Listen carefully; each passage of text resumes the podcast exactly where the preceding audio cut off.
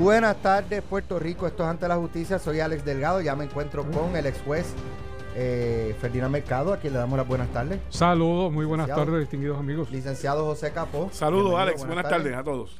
Y el licenciado Guillermo Somoza. Buenas tardes. Saludos y buenas tardes a todos. Hoy es viernes. Viernes 20 de septiembre, segundo hora. aniversario del impacto del huracán María. A esta hora yo seguía aquí en Noti1. Esta mañana cuando dice sin miedo y hasta ahora yo estaba aquí al aire. Pues y hasta hoy- ahora también. Hoy es un día maravilloso, excelente. A esta hora probablemente la mayoría de los puertorriqueños, excepto tú que estabas aquí sentado, estaban aguantando las puertas Sí, de su, de su Sacando respectiva agua, residencia sacando o- agua. o sacando agua. Tratando de, de sobrevivir.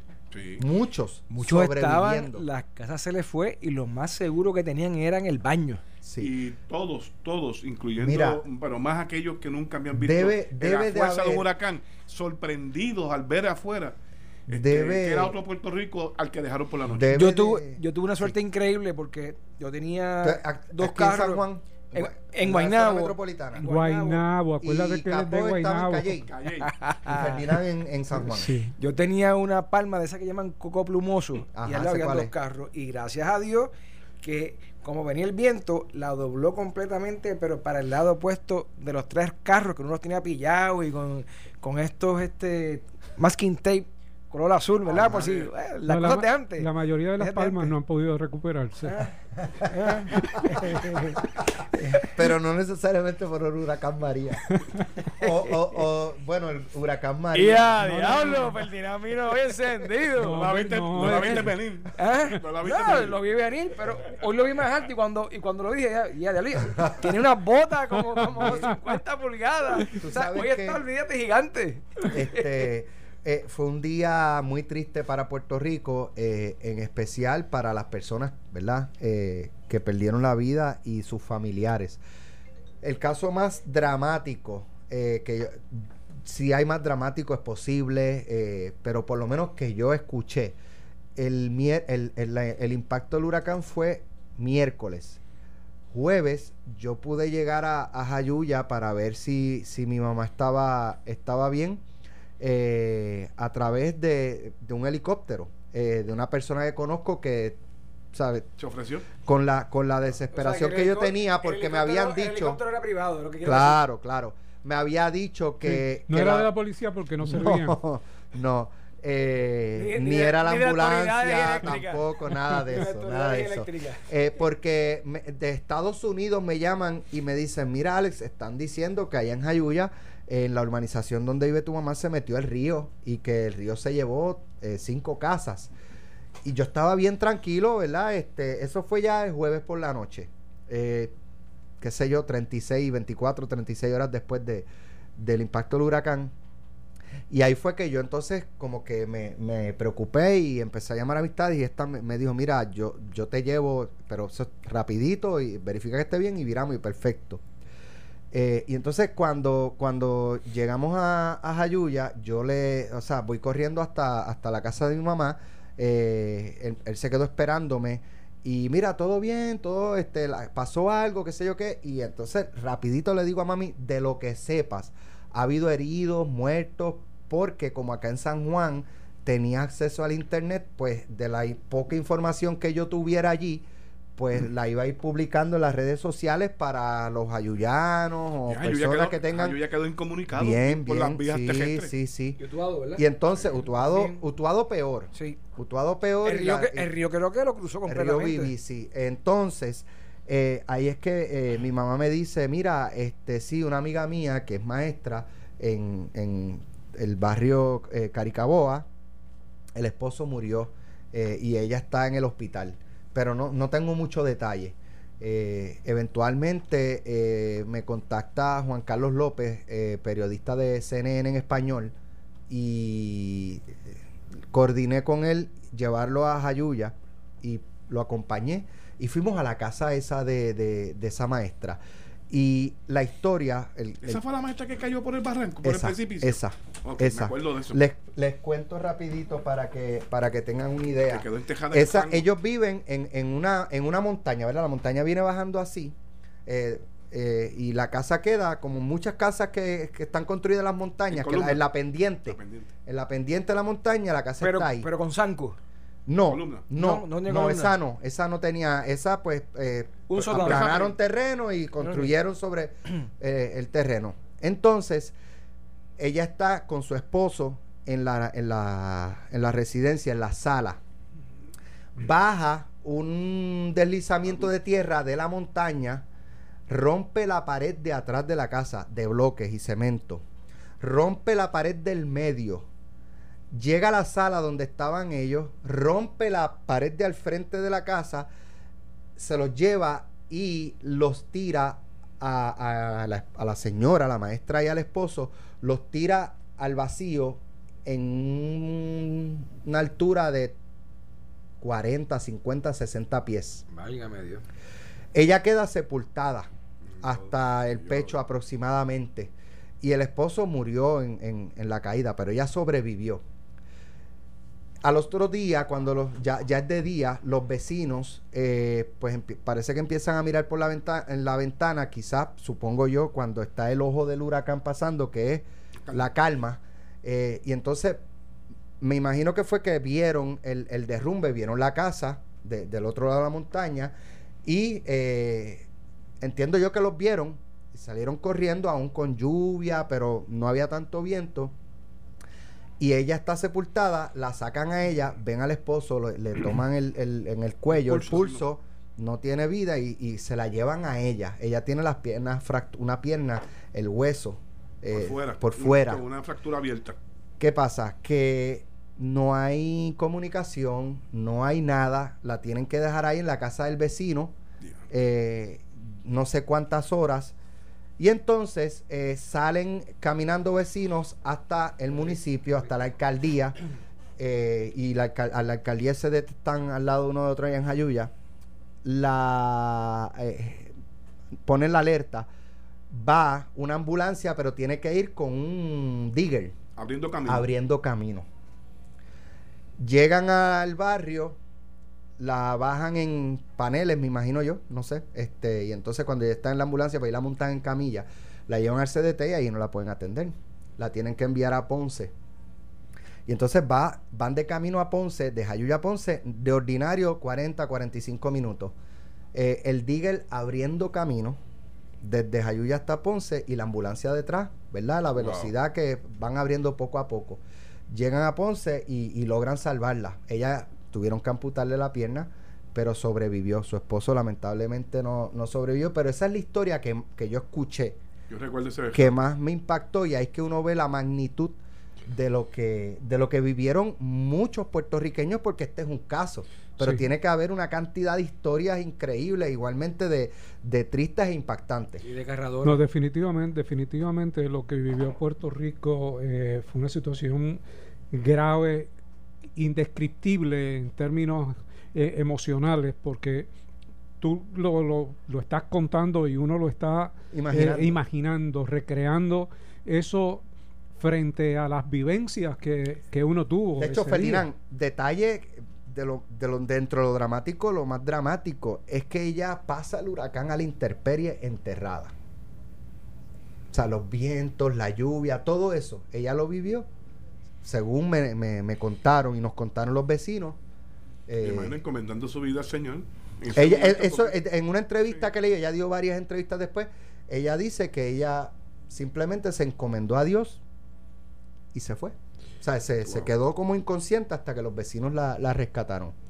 Por eso, por eso cada situación de estas naturales, como, como el paso de Dorian por las Bahamas, eh, más que uno verlo, ya lo vive, porque recrea unas experiencias que uno ha tenido.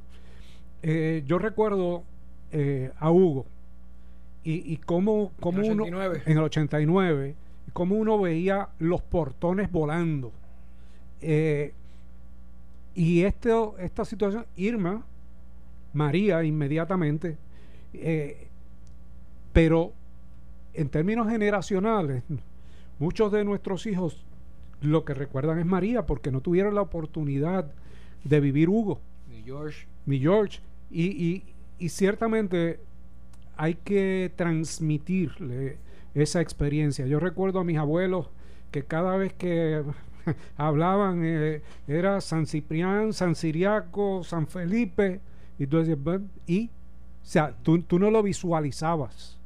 Nosotros somos Hugo, María y George, pero para las nuevas generaciones definitivamente es significativo el efecto que ha tenido en ellos.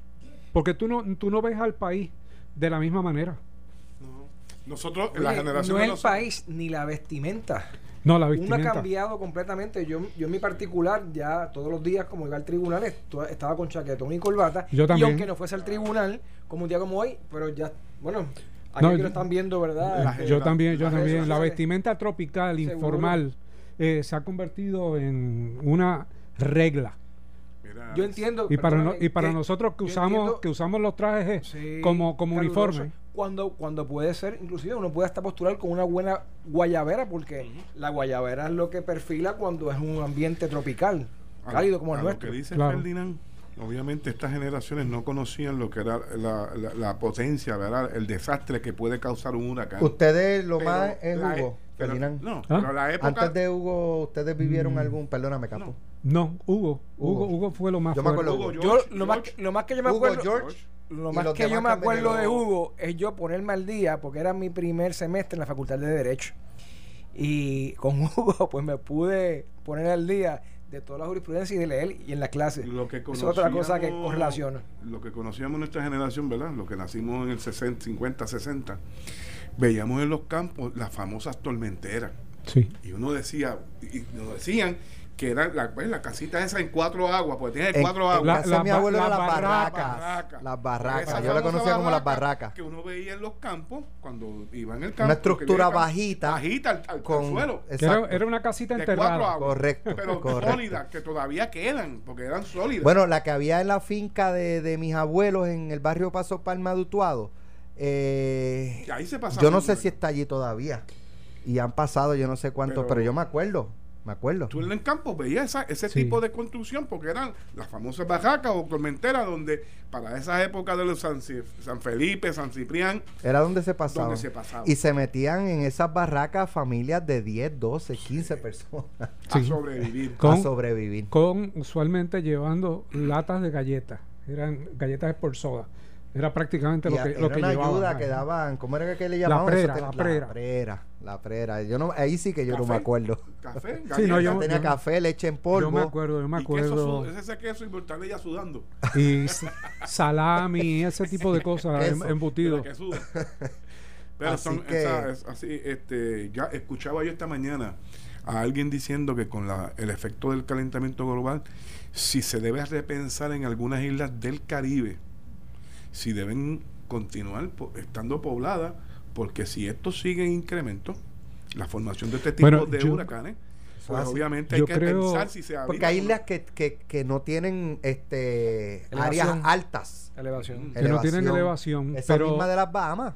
pero en- en este caso de Puerto Rico, en este mismo caso nuestro, eh, con el calentamiento y la erosión, eh, yo creo que aquí hay que establecer una política pública agresiva. de futuro más agresiva. sí, bien agresiva. Sobre todo, nosotros nos vamos a quedar sin el aeropuerto en, en una Sí. situación eventual. Primero porque está en zona Todo está en la inundable. De costa. tsunami. Nos vamos a quedar sin Todos aeropuerto. están en las costas. Bueno, Los en aeropuertos en Juan, Puerto Rico están en en la. Guadilla se quedará, Ah, que está sobre la meseta. Todo- Por eso, pero, pero no tiene, pero no está habilitado Claro. para eh, ser un aeropuerto internacional. Pero fíjate, ya hay concienciación porque hoy hubo una marcha de jóvenes estudiantes de escuela superior frente al Capitolio exponiendo de cómo debemos cuidar el planeta. Y expresan que no hay planeta B. es- Este es el que tenemos. La Tierra es lo Sí, que no, tenemos no hay ahora. otra opción. Correcto. Y ya yo veo que están con esa conciencia para fomentar qué es lo que hace falta. Porque es otra generación y están bien preocupados. Pero el gobierno, pero el gobierno tiene que tener una perspectiva y establecer la política pública, porque realmente podemos podemos presionar en términos individuales, nosotros aquí eh, grupos eh, cívicos, pero es una determinación de política pública, es una determinación que requiere fondos, requiere investigación. Oye, Tiene que ser una firme. ¿no? Aquí no puede haber concesiones, decepciones. O sea, tiene que ser firme. Firme porque estamos hablando, ya no estamos hablando de aquí a los próximos 100 años, estamos hablando a los próximos 30 años. Mira, ya Puerto Rico no es 100 por 35. Yo me acuerdo cuando pequeño, ¿se acuerdan Punta Las Marías? Sí, por no, está el último trolley. Había en la calle, si no me equivoco, Imagua, una península gigantesca que a los 5 o 6 años se fue por completo, pero por completo. Sí, pero tenemos que, eso, eso hay que repensar. Y hay que hacerlo rápidamente para, para evitar tener que, que, trabajar en crisis, porque estamos acostumbrados nosotros a, a trabajar en crisis. ¿Apagar fuego? Sí, sí, Pero entonces se combina con el peor momento económico nuestro, de la historia. Sí. Oye, era como que un comentario inicial, ¿verdad? Eh, pues pensando en el, en el día, eh, 20 de septiembre. Pero es bueno, porque hay que, pensar en sí, lo que, sí, lo que sí, sí, pero creo que hemos, ¿verdad? Eh, así que vamos a hacer la pausa y vamos a retomar. Eh, hay varios temas muy interesantes. Hay uno que tiene que ver con, con la maestra que amenazó a la, o que hostigó, más bien, debo decir, a la jueza Taylor Swain. Eh, y está el joven de 19 años que se declaró culpable de haber eh, rociado y quemado a su noviecita de 13 años. Así que eh, vamos a regresar con esos dos temas una vez concluya el breve break comercial. Así que regresamos en breve.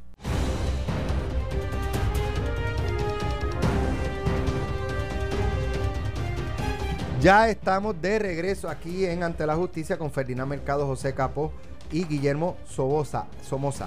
Elimar Alicia Chardón Sierra acusada por hacer llamadas hostigadoras en el comercio interestatal. A la jueza Laura Taylor Swain apeló en el Tribunal de Apelaciones del Primer Circuito la orden del juez federal Francisco Besosa, quien denegó desestimar los cargos que pesaban en su contra.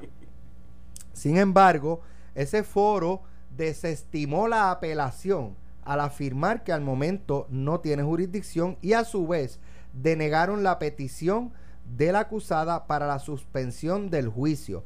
Al momento no se ha señalado la fecha del proceso judicial. El abogado de la acusada, Manuel Moraza, solicitó la desestimación de los cargos al plantear que el pliego falla al no establecer una ofensa y al argumentar que el Ministerio Público viola la cláusula de la libre expresión contenida en la primera enmienda de la Constitución de Estados Unidos afirma que la cláusula de libertad de expresión de la primera enmienda es demasiado amplia e implica una extensa gama de discursos protegidos por la Constitución. Alega que la sección 223A1E es inconstitucional tal y como se le aplicó a ella porque sus mensajes son políticos. El letrado expone que Chardón está siendo procesada por el contenido de su discurso y no por su conducta. Bueno, pero eso es una apreciación de él. Pero es que porque porque si yo me, yo creo que si, si esta muchacha se para todos los días frente a la corte, allí en la Chardón, en la acera, y empieza a gritarle todo lo que él empezó, le, dijo por teléfono, pues eso es libre expresión. Sí, pero eso es un foro público. Aquí fue al teléfono. Fue directo. Exacto. ocasiones. Gracias. Y lo que dice es prohibir el acoso, no es prohibir el discurso, porque el acoso no está protegido por el discurso. Además de un trabalengua en esencia, lo que quiere establecer que eh, de lo sencillo a lo grande, en otras palabras, ella no puede ofender a nadie por teléfono en más de una ocasión. En un teléfono personal. Inclusive eh, en lo estatal, un patrón como este le puede haber. Ah, es más, no solamente eso, sino una ley 284 que es un acecho. Supongamos, se para, eh, ¿verdad? Yendo un caso hipotético, se para frente a la casa de la jueza a gritarle pu, PUTA, PUTA, todo el día, todo el día, todo el día, todo el día. Eso es alteración a la paz. Eso no es. Pues entonces, bajo este abogado podría ser derecho a la libre expresión. De riña ofensiva. Mira, eh, ¿aplicaría el delito si se lo hace al presidente de los Estados Unidos? Bueno, al actual depende, porque él, se mira para atrás y le dice a ella dos veces más. Pero, pero, no, no, llega a decirlo dos veces. Pero aplica, o sea, lo que te quiero decir es qué diferencia hay entre el presidente y la jueza en términos de eh, la ubicación del delito. Ninguno. O sea, eh, si se lo hace a cualquier funcionario federal, que no sea la jueza, le va a aplicarle el mismo delito. No se de trata de, libertad de expresión en este caso, claro. Yo entiendo la posición del abogado, está tratando de establecer una defensa a ver si la consigue. El Tribunal de Apelaciones le ha dicho prácticamente, mira, eh, no deja que esto Es se prematuro. juzgue, Te dijo, es deja que se juzgue, Sí. eh, y, pero y de- haz el planteamiento allí durante el juicio, en la celebración. Exacto. Como una y defensa después, y después lo apelas, porque estás apelando una orden. Es lo que le ha dicho en este momento. ¿Sabes qué me llamó la atención de la noticia? Que obviamente aquí las partes como que quieren llegar a un acuerdo, pero el acuerdo eh, de la bueno, pero es defensa... que se- ellos lo rechazaron. No, acuerdo es el no, archivo. no, El no. acuerdo es el archivo. El acuerdo es archivo, pero a eso iba. Sí, pero no es un archivo como aquí. Allá los archivos tienen que tienen que cum- no, que tienen que cumplir o, de- o pueden cumplir servicio comunitario. Les dan unas condiciones que no es solamente pararse al frente del juez y decirle a la otra parte disculpa, no lo vuelvo a hacer más, perdón, este esto se acaba aquí con promesa de que no vuelva a ocurrir. Pero habíamos dicho en la ocasión anterior que habíamos discutido este asunto que era una posición estrictamente política la que se perseguía en términos de establecer que había una persecución directa contra un sector por lo que decía. Y obviamente continúa siendo esa la posición de la eh, imputada en Pero este es claro caso. lo que se está diciendo y lo que Alex dijo al principio. Si se para el achaldo y to- quiere gritarle todo lo que quiera, allí lo puede hacer. El problema es cuando utiliza, va al teléfono personal de la juez, constantes llamadas. Aunque ella sea una funcionario público. aunque sea una Sí. funcionaria pública. O sea, algún límite. Es más, es más, La vamos, si- libertad de si, expresión. si el teléfono fuese un teléfono del gobierno de los Estados Unidos, de, asis- eh, ¿verdad? Designado para la jueza. De igual hay igual. algún tipo Es de lo. Es lo que- expectativa de que de que está, ¿sabes? Y, eh, la consecuencia, la ¿cómo es? lo constante. Lo constante de estar No, eh, y es una lo que llamada, diga y otra llamada, y Es- otra llamada. Es lo que diga y cómo se diga en esa llamada, independientemente del instrumento, de que el instrumento sea privado o sea eh, público. Yo Pues, lo y la igual. ofensa es directa a la persona que eh, se le está dirigiendo. Y no es y no es una, es repetitiva. ¿Cuál fue la última Hay ofensa que tú dijiste que era bien grave, que algo sobre muerte? Yo. Sí. No, la, la vez que discutimos esto. Ah, yo pensé que Una de las expresiones que se hizo. Ojalá y te mueras. Ojalá y te mueras. Ojalá y O sea, se meta alguien en tu casa a robar y ojalá y te muera. eh, Ese tipo de expresión. Además que le dijo PU, TA. Ajá. En más de una ocasión. Sí, sí. en más de una ocasión. Así que, eh, ¿qué, qué remedio ya eh, desestimó? Ya, ya Ferdinand lo aclaró. Apelaciones. O sea, no, usted entra al, juicio, Pero- al juicio y haga el planteamiento. Si no le es ad- si, le- si la determinación le es adversa, finalmente, Pues entonces apela. culpable, usted apela el caso. Pero no tiene fecha de juicio, siéntense a hablar, dijo Besosa. da la impresión como si estuvieran buscando algún, como dice Billy, algún acuerdo de acabar esto. Realmente. Bueno, eh, Javier Meléndez Bonilla, en otros temas, el joven de 19 años que asesinó a la adolescente de 13 años, Yomaira Hernández Martínez, hizo alegación de culpa por todos los cargos radicados en su contra y fue sentenciado a 99 años de cárcel. Así lo informó la secretaria de, Justicia, Denis Longo, y la fiscal de distrito de Mayagüez, Blanca Portela. Los hechos se remontan al pasado mes de marzo cuando Meléndez Bonilla llegó al hogar de la víctima, la roció con gasolina y la prendió en fuego, acto que causó que la víctima recibiera quemaduras de primer y segundo grado en el 90% de su cuerpo. Los cargos por los cuales hizo alegación de culpa fueron uno por el artículo 93 por asesinato en primer grado, dos cargos de tentativa de asesinato, un cargo por violación al artículo 231 por incendio agravado, un cargo por violación al artículo 195 por escalamiento agravado, un cargo por violación al artículo 103 de actos lascivos y un cargo por violación eh, a la ley de maltrato de animales porque también eh, murió el- el- la mascota de la, de la familia.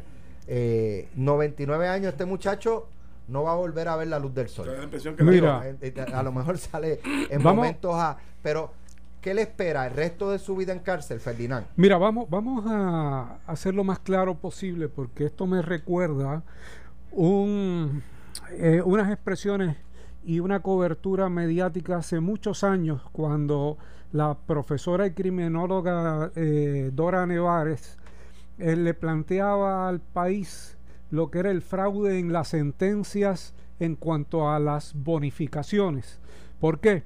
Porque un juez sentenciaba a una cantidad de años con las víctimas en sala, por ejemplo, te sentenciaba a 15 años y las víctimas salían felices porque pensaban que la persona estaba fuera de circulación por 15 años. Sin embargo, o 99, a los- ponte el ejemplo de los a los 99. tres, sí, voy, voy a eso. Para, a los tres años se encontraban a la persona que fue, con- eh, que fue sentenciada en el supermercado. ¿Cómo era posible? Entonces, Dora Nevares planteaba en aquel momento lo que era el fraude en cuanto a la sentencia y las bonificaciones. Y me recuerda a esto porque eh, justamente eh, se da la impresión en esa noticia que tú leíste y que discutíamos antes de entrar a sala, eh, tanto Capó como, como Billy, donde se indica que se sentenció a 99 años. Y como tú pensaste, este hombre se va a fundir en la cárcel y no eh, va a salir. Pues mire, la realidad no es esa. La realidad es que por ser un menor, está Menor de cualifi- 21. menor de 21 cualifica para unas disposiciones en la ley de La Junta. eh, la Junta eh, de Libertad Bajo Palabra, donde eh, la persona a los 20 años cualifica, Naturales. naturales, cualifica para solicitar salir bajo libertad. O sea, no a los en 20 años de edad, sino tiene que cumplir 20 Ve- años. Tiene que cumplir 20 años de los naturales. 99 O sea, un día y del de los- resto de todos los concurrentes que le han puesto, porque tampoco se ha indicado que, sea consecutiva, da la impresión de que es, es concurrente. Así que a los 20 Concurrente es años, que es todo a la vez, Está a la vez. cumpliendo todas las penas a la vez. Sí que a los 20 años esta persona podría cualificar, tiene 19 ahora, A los 39 a años. los 39 años es podría estar candidato, fuera. candidato para que la Junta eh, de Libertad Bajo Palabra evalúe su caso para ver si es merecedor o no de estar en la libre comunidad con ¿Y qué se hace ahí? Se le da la oportunidad por la Junta a ser escuchado a, co- a todas aquellas familiares de la víctima y en adición al ajuste y funcionamiento que tuvo durante esos 20 años en las Ahora, instituciones este, que estuvo en las efectos de- instituciones que estuvo Para ingresado. efectos de este proceso él es menor. no Menor de 21, es, ah, se juzgó como adulto Eso porque se- tenía más de Sí, 18. porque- de, por dieci- eso. de 18 a 21 se llaman jóvenes adultos Ok. Y no aplica el que le lo, lo la ley procese un 88 procurador de menores, correcto Si se le hubiese juzgado como menor, a los 21 estaba fuera. Terminamos Correcto. la medida dispositiva. Pero- ¿Cómo es? ¿Cómo es eso? ¿Cómo es? Bueno, Sí, eh, que Si el procurador tiene, te no sé, tiene 16 años. Ajá, Por le- poner, en vez de lo que- tiene un 19. Lo que asesinato. no son delitos, son faltas. Sería una falta. Mató a esa muchacha, y una la, falta. y la autoridad y jurisdicción del tribunal de menores es hasta los 21 años Ajá. Ok. Y no se, y no Y se después- pero, pero la pena es la misma, aunque sea menor No, pero- y sea una falta No, no. y sea Va- procesado. vamos con calma, vamos con calma. Una cosa es eh, delito y otra cosa es falta. Los menores cometen falta y no se establece récord. Eh, si un menor comete este tipo de asesinato, Ajá. no hay exclusión. Cuando digo que hay exclusión es que todo aquel joven que comete un asesinato y tiene 16 años o más, el Tribunal de Menores pierde automáticamente autoridad y se juzga como adulto. Si en vez de 16, eh, la, niña tiene 15. 13 y fuese de la misma edad la muchacha, 13, y cometía ese... Tampoco hay, hay aquí renuncia de jurisdicción, porque tienen que tener más de 14 años, ni tampoco es automática, porque automática es cuando es. se- automática significa que es más de 16 años, se juzga como, como Ok, adulto. pero vamos a simplificarlo. Si hubiese sido juzgado como menor en el delito, sume que haya sido un, un asesinato en segundo grado, o, o un asesinato atenuado, o un homicidio. Esa persona va a estar eh, en la medida de dispositiva, que es el equivalente a la sentencia de los adultos. de los adultos, estaría recluido hasta en una institución Cualquier juvenil sentencia hasta los 21 años. A los 21 años, esa César. persona sale y sale sin récord. Cesa. esa es la Completamente. medida dispositiva y sale la libre comunidad Claro, que estaba ingresado. Pero aquí hay una diferencia para todos aquellos amigos y amigos que nos escuchan. Lo que es un asesinato y lo que es un felony murder rule o asesinato Estatutario. Que es que todo asesinato que se comete como consecuencia natural de la consumación de un delito o como en este caso o su tentativa De un incendio. En este caso, de un incendio. una agresión O agravada sea, es que, es que si, si cometiera, por ejemplo, en el caso de un incendio, aunque no quisiera matar a la persona el- y la mata y, y la mata, o sea, y le pegó fuego a una casa Y había y gente- ade- había gente dentro, pues había tres personas. como el caso del Dupont. Sí, sí. Aunque no quisiera, aunque la intención no era matar a la persona que estaba dentro, el hecho de comenzar el incendio y como consecuencia natural le causa la muerte a un ser humano ese incendio, esa, esa muerte se le atribuye a esa persona. A en términos persona. jurídicos el delito base no es el asesinato es unos delitos que están tipificados en el artículo 93 actual que no sé si se acuerdan, por el cual yo más trabajé fue el 106 del código del 2004, que entiendo tú Sí. trabajaste en el Ferdinand. Sí, tú sabes que eh, yo recuerdo de mi reválida hace 39 años atrás que el felony murder rule era bien fácil, bien fácil. Ahora, ahora tiene más delitos. Era bien fácil. Era mi fe es Roberto Sánchez Vilella. Explica. Y no tiene nada que ver con política. Son las siglas Son de las siglas mutilación, incendio, fuga, estrago, robo, secuestro y violación. Después se le añadió agresión, agresión Le han agravada. añadido hasta, hasta Sí, sí, no, por después- violencia doméstica, Después se agresión le han añadido a cantidad de cosas. de leyes especiales. Pero lo que significa es que si cometías estos delitos o cometes los delitos que actualmente te dice el artículo O su tentativa. 93 o su tentativa, estás en lo que se conoce como el asesinato el, el estatutario. estatutario. Que aquí no hay que probar, el fiscal no tiene que probar si fue con conocimiento, si fue a propósito, lo que antes era la premeditación. Basta comprobar el delito base, como dice este eh, Billy, ¿verdad? Se prueba que cometió el delito de asesinato y como consecuencia, digo, el delito de incendio y como consecuencia de ese incendio se le causó la muerte a esta joven. Ahí tiene el asesinato estatutario. Aquí 99 se, le ha añadido eh, el abandono de un menor, el maltrato, maltrato agravado, además de las de, de las leyes los- especiales. otras de, leyes de violencia especiales. doméstica. Se- han incluido. 10 minutos en otro tema y el último tema. 10 minutos, un tiroteo de 10 minutos en Puerta Tierra dejó el saldo de un muerto y varias personas heridas. Esto en el área frente a lo que era la comandancia. entre el precinto 166 De la policía. de la policía hasta el McDonald's, eh, allí en Puerta de Tierra, al lado del parque de bombas. 10, ¿sabes lo que son 10 minutos? Lo- es una lo que nos batalla, queda a nosotros una- es diez seguir minutos hablando una aquí. batalla. ¿Cuántos Diez muertos? Uno, Uno. uno muerto y esto fue Cuatro de heridos. madrugada. Creo que cuatro, Cuatro heridos. heridos. Fue de A madrugada. las 12 y 16 de la madrugada. Aquellos que tenemos hijos que pueden frecuentar, En uno queda un área, con los nervios de, un área de que- punta. que, los del viejo muchachos San Juan. un jueves saliendo exacto eso mismo un- los muchachos salen del viejo San Juan 12 1 2 de la mañana eh, es un área que por ser lo que es o donde es que hay mucho turismo hay muchos jóvenes uno tiende a pensar que hay eh, un nivel de seguridad por parte de las autoridades mayor pero en esa área creo que no hay ni cuartel Bueno, no hay ni lo, alumbrado. lo mudaron Sí, eso Ese Mira, 166 se lo mira. cejaron por la, después del huracán. Eh, lamentablemente, lamentablemente, nuestra evaluación, nuestro pensamiento eh, de lo que es Puerto Rico y lo que debe ser son dos cosas distintas. Nosotros evaluamos el Puerto Rico que tenemos y, lo comentábamos antes cuando estábamos viendo la situación de las cárceles.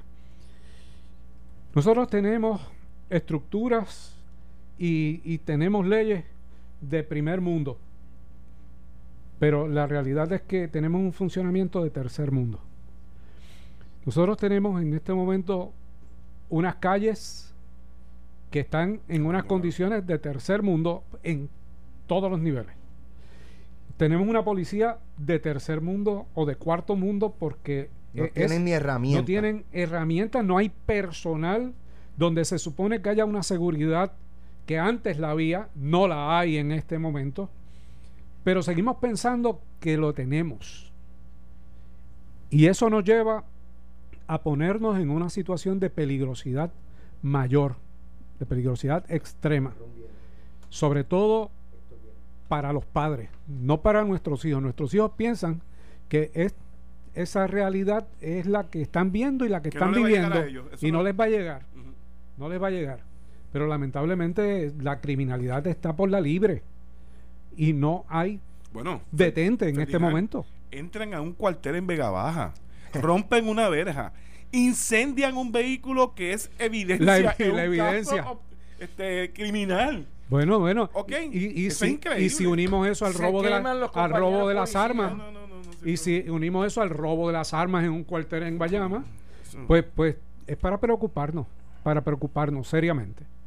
Eh, una condición donde yo sé que hay, hay prioridades y una de las cosas es la prioridad económica, eh, pero la seguridad de nuestra gente también tiene que ser una prioridad y debe darse toda la atención posible. Ahora con la, con la situación de, ¿verdad? de tener una junta de control fiscal, me pregunto yo, ¿por qué? Porque, ¿por qué no se puede definir lo que son servicios esenciales?